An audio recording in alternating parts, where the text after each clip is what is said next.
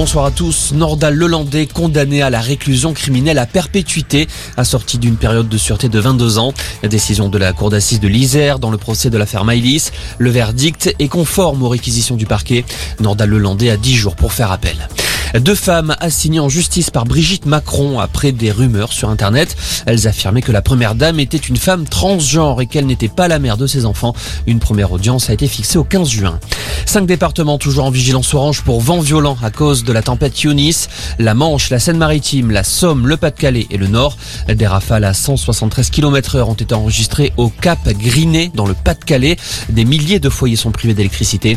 La SNCF annonce des perturbations sur ses lignes dans les Hauts-de-France et en Et les vols sont suspendus à l'aéroport de Lille.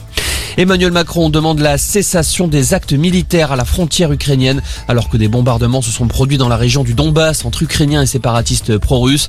Face à ce regain de violence, les Américains accusent Moscou de chercher à créer des prétextes pour attaquer l'Ukraine.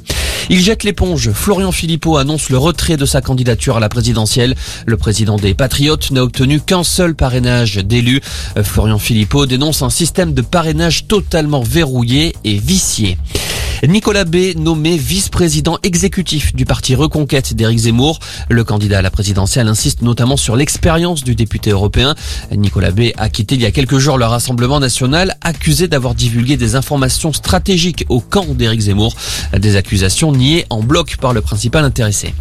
Le taux de chômage en forte baisse au quatrième trimestre 2021. Il s'établit à 7,4% de la population active. Le chômage est à son plus bas niveau depuis 2008. La ministre du Travail, Elisabeth Borne, salue une excellente nouvelle. Et puis du foot ce soir avec le début de la 25e journée de Ligue 1. Lille reçoit Metz, coup d'envoi 21h. Voilà pour l'essentiel de l'info. Excellente fin d'après-midi.